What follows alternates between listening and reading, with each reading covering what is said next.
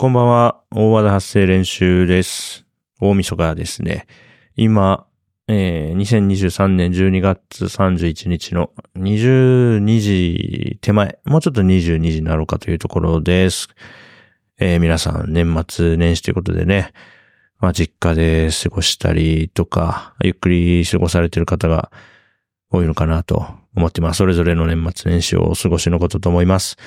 あの、先ほど19時20分ぐらいにですね、週刊少年大和田の2023年52号を配信しまして、あの、以前から言ってた通りね、まあ、最終号ということで、あのーなんていうんですかね、まあ、締めくくりみたいなものを送りました。はい。1月から始めて52週間ね、毎週日曜日に配信して、日付またいじゃったことないはずなんで、本当にね、あの週刊連載を無事に終えられて、はい。ほっとしてるところですね。そして、もうこのあの、大和発声練習の方も一旦閉じよう、閉じるというか、まあそのまま置いとくんだけど、更新はしないつもりなんで、あの、今ちょっとね、30分ぐらいありそうだったから、一本撮っとこうかなと思って今、マイクに向かって喋っています。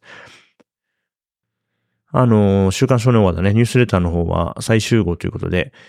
僕ね、あんまり普段ね、あの、コメントくださいみたいな、そういう直接的に、こう、読者の方とかに、ね、直接的になんかお願いするってあんまりやんない、まあそんなことないか。うん、まあ少なくとも、週刊少年大和田ではあまりそういうことをやってこなかったと思うんだけども、まあ最終号ということで、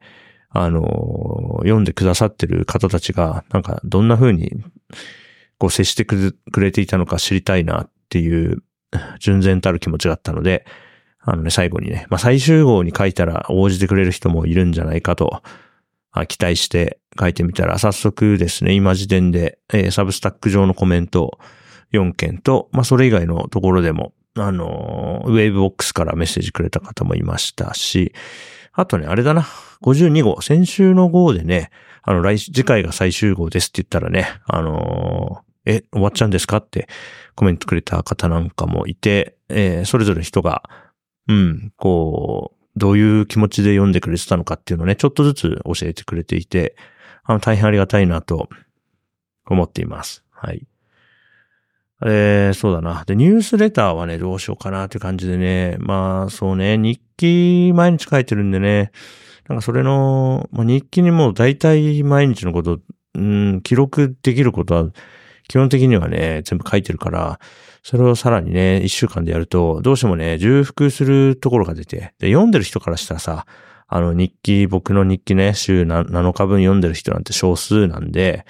あの、ほとんどのね、ニュースレターのこの、あの、購読者さんたちにとっては別に多分重複してなくて、一週間のサマリーが読めて、しかもメール届いて、週に1本5分ぐらいで読めるのが届くっていうのが、きっとちょうどいいんだと思うんですよね。それはね、あの、やってみて、うん、最初の20本ぐらい書いた時にね、思ったね。うん。で、フィードリーダー使わないでしょ令和のね、人たちは。うん。私らの時とはね、時代が違うから。なんつってね。あの、そうだからメールで一通届くっていうのはなんかいいんですよね。ただなんか、そのためにそれ用の文章を書いて送るっていうのが、うん、なんかもっといいやり方がある気がするんで、来年は、うん、もし、また週に一通メールを送るっていう、そのメールで何か送るっていうのは、なんかね、可能性を感じてるんだけど、その、じゃあ何、何を、中身に何を送るかっていうのはちょっと考え直して、はい、またなんか模索していきたいなと思っています。はい。で、大和田発声練習の方は、まあ、更新は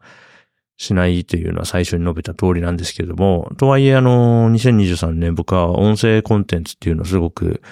あの、大事にしたいチャンネルの一つとしていたので、なんかしら別の形でもうちょっと気軽にやれるような、もうスマホで撮ってそのスマホからの操作で更新できるぐらいのね、毎日5分喋るとかね、そういうのはありかなと思ってんですよね。で、まあ、サブスタックのポッドキャスト機能がどんなもんかっていうのは分かって、あとリスンね、今だとリスンも選択肢にあるし、また別の選択肢もいろいろあるなと思っていて、何をどうしていこうかっていうのを、はい、やっていこうかなと。おかげでね、あの、2023年、まあ、これを聞いてくれてる方とか、ニュースレター読んで反応してくれてる皆さんのおかげで、2023年ね、丸々1年使って、結構楽しく、こう、サブスタックを使った実験みたいのができて、そこからね、得られた知見みたいなのもあるんで、これをもって、じゃあ2024年、どうしましょうねっていうのを、はい、組み立てて、そうね、1月にはなんかまた、うん、なんか新しいことなのか、なんかやりたいですね。まだまあ2024は2024で1年かけてさ、また実験とかできたらね、きっと1年後にはもっといろんなこう情報発信とかコミュニケーションのあり方についてね、考えが進むだろうから、うん、実験はやっていきたいですね。はい。あの、いただいたね、なんかメッセージの中でも、僕はニュースレターおしまいって言った時に、なんかね、うん。いや、来年もまた、なんか楽しいことやるんでしょうみたいな、そう、そういう、なんか期待の添え方をしていただいているメッセージが多くてですね。あの、そういう風に見えてるんだとしたら、なんか、